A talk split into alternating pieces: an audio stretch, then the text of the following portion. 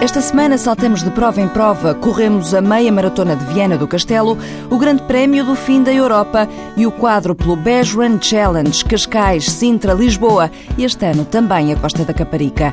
Antes disso, vamos ao Porto conhecer a Escola do Movimento, um clube de atletismo que funciona nas instalações da Faculdade de Desporto.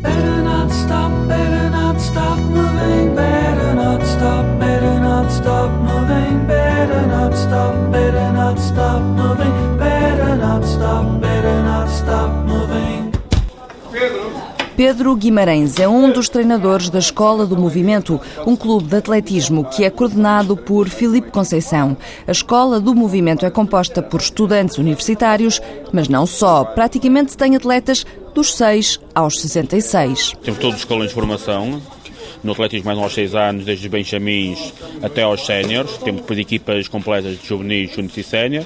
E temos também uma classe de veteranos e de atividade física de mais, portanto, pessoas com 40, 50 anos, damos apoio à atividade física, de atletas veteranos. Uns também competem e outros é só mesmo para a condição física, para o lazer.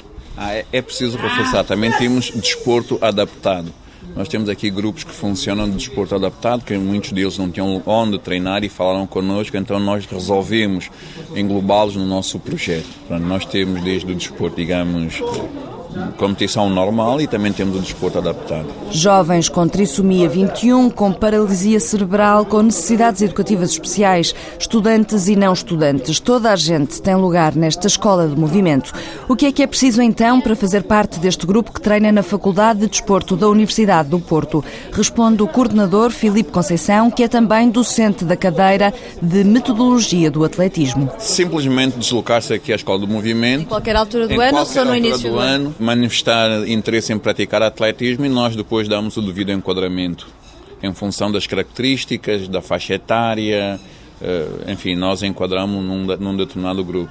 Não é preciso ser estudante, pode ser de qualquer não idade. necessariamente, não necessariamente. Embora a maioria, eh, portanto, vá 90% dos nossos atletas sejam estudantes, quer seja do ensino secundário, quer seja do ensino universitário, nós também temos alguns atletas que não são, portanto, estudantes universitários. A Escola do Movimento já funciona há oito anos e nasce do anterior CDUP, o Centro de Desporto da Universidade do Porto. O número de atletas a inscreverem-se aqui não tem parado de aumentar. Neste momento são ao todo 120. José Augusto, responsável pelo Gabinete de Atletismo da Faculdade de Desporto, diz que a modalidade foi, de certa forma, abandonada no Porto por não ser uma atividade rentável. Tentamos aqui manter vivo o espírito anterior do clube.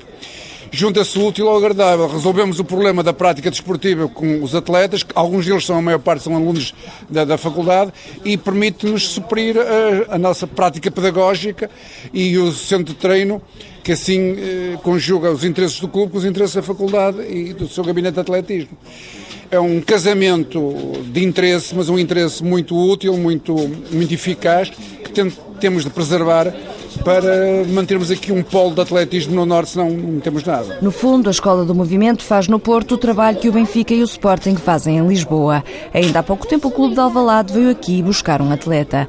Depois de ter sido campeão nacional nos 100 metros, o Sporting não deixou escapar a oportunidade de vir buscar Carlos Nascimento. O sprint e o salto são os pontos fortes deste clube, onde os atletas não são só atletas, são também cobaias. Pois, e outra particularidade é que estes atletas, para além de serem atletas, eles participam nos estudos que estão, estão a ser desenvolvidos aqui na faculdade. Muitas vezes há tese de doutoramento que, que estão a decorrer e necessitam, digamos, de, de, participantes ou de sujeitos para fazerem parte da amostra e eles normalmente participam. O que está a acontecer, um grupo da, da parte do, dos velocistas estão a fazer testes para uma tese de mestrado. Uh, neste momento então, está aqui este grupo de mestrado, de, de velocidade. Quem trabalha, portanto, em, juntamente com o treinador principal é o Filipe Diniz. Diniz, é brasileiro, está a fazer mestrado uh, em desporto de alto rendimento na faculdade e está aqui. Estão fazendo fortalecimento, é, fortalecimento da postura posterior, esses exercícios, exercícios de condicionamento físico, cardiorrespiratório, que é para condicionar é uma espécie de aquecimento para desenvolver o treino, né? Para a gente ir para a parte de corrida, a parte mais técnica do, do, do treino da velocidade. Eles estão fazendo esse fortalecimento, que é, que é um, os pré-exercícios, para a gente começar a, o treino de verdade. Deixamos os aquecimentos na Escola do Movimento no Porto, um clube a funcionar cheio de atletas com bons resultados, mas que à noite tem que treinar às escuras. A pista da Faculdade de Desporto é impecável, mas ainda está sem iluminação. Vamos já a correr pelo país abaixo à procura de provas que estão para breve. Novidade desta semana, o Beige Run Challenge este ano vai ter quatro corridas, que juntas vão totalizar uma maratona. 30 de março, Cascais, 19 de abril, Sintra, 17 de maio, Costa da Caparica, 7 de junho, Lisboa. Já neste domingo há a meia maratona de Viena do Castelo. A olímpica Manuela Machado, que faz parte da organização, adianta que um dos 3.500 atletas que vão participar é o ciclista Rui Souza, também ele natural de Viena do Castelo. Vai fazer pela primeira vez uma meia maratona. Já lhe foi atribuído o número 1 um ele vai participar e vai fazer e anda muito entusiasmado. Diz que vai ficar nos 15 primeiros, embora eu não acredito muito, mas ele diz que vai ficar. A Dulce Félix também vai correr esta prova. Já no próximo fim de semana, a 26 de janeiro, perca-se entre a Serra e o Mar, no fim da Europa. O Walter Madureira deixa-lhe as coordenadas. O Grande Prémio Fim da Europa começa na Serra de Sintra e termina no Cabo da Roca. São 16 km, 945 metros, num circuito que junta o ar da Serra com o do mar e do pelotão, destaca Luís Souza, que passou de participante a organizador pelo fascínio da prova. Comecei como atleta quando ainda era bastante mais jovem, há mais de 20 anos atrás, e a prova é fascinante, o percurso. É uma prova que serpenteia a Serra de Sintra, tem uma subida difícil muito íngreme, tem uma segunda subida no meio, vê-se a serra, vê-se o mar e acaba-se a descer. É uma prova que, que sofre-se na subida, mas desfruta-se pelo percurso e recupera-se nas descidas. No arranque, a exigência é grande, com uma subida acentuada. Isso leva a que este ano existam três partidas, desfasadas 15 minutos umas das outras. Tudo que for acima das mil participantes o 1001 ou o 1200 vai ter que caminhar na subida porque houve alguém que começou a caminhar antes. Se partirem 3 mil pessoas em simultâneo, sabemos que 2 mil vão caminhar, uh, o que não é o objetivo da prova, não é proibido caminhar, quem quiser caminhar, caminhe, não consiga, mas quem queira correr deve ser possível correr. Então vamos separar as partidas, temos um sistema de cronometragem em que as pessoas têm o seu...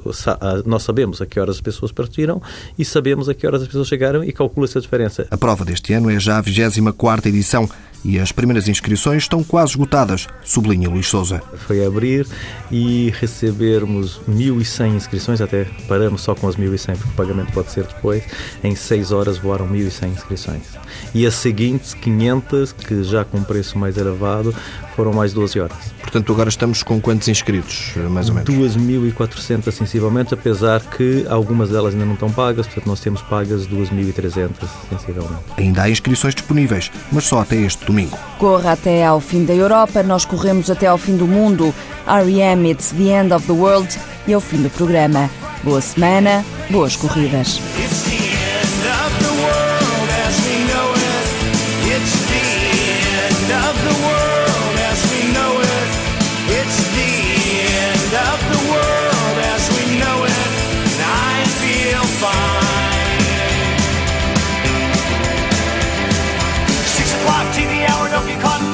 Slash and burn, return. Listen to yourself churn. Locking in, uniform and book burning, blood letting every motive escalate. Automotive incinerate. Light a candle, light a motor, step down, step down. Watch your heel crush, crush. Uh oh, this means no fear. Cavalier, renegade, steer clear. A tournament, a tournament, a tournament of lies. Offer me solutions, offer me alternatives, and I decline.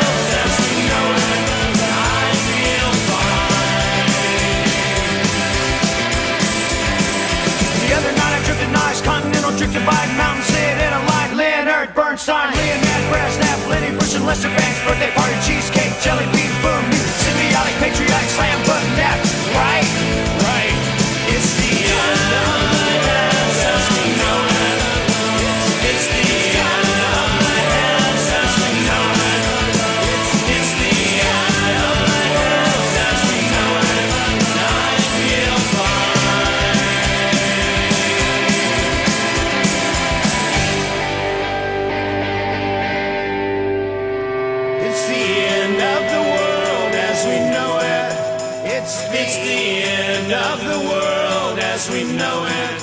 It's the, it's the end of the world as we know it.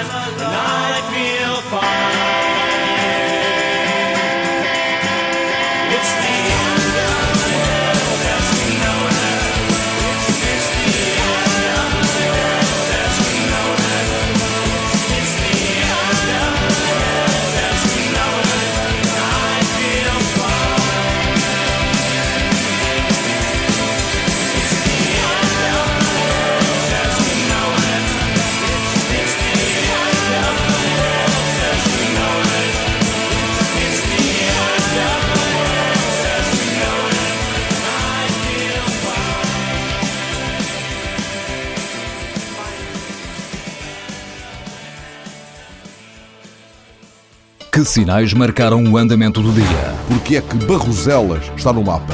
É o metal, senhores. É o metal. Que decidiram os ministros que não mandam? O país é que tem constitucional? Sim, o governo, toda a gente tem. Se vem aí um aumento de impostos? Com certeza, acho que vem. É a única coisa que é constitucional. É, sim, certo. Mas, Aumentar impostos é inequivocamente constitucional. Mas também é a única coisa que o governo sabe fazer. Hum? Que novas experiências saíram do tubo de ensaio? Desta vez foram 13-0.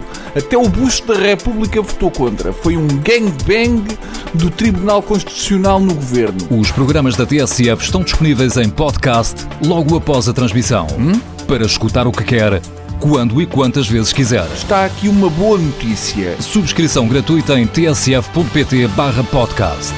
Tudo o que se passa, passa na TSF.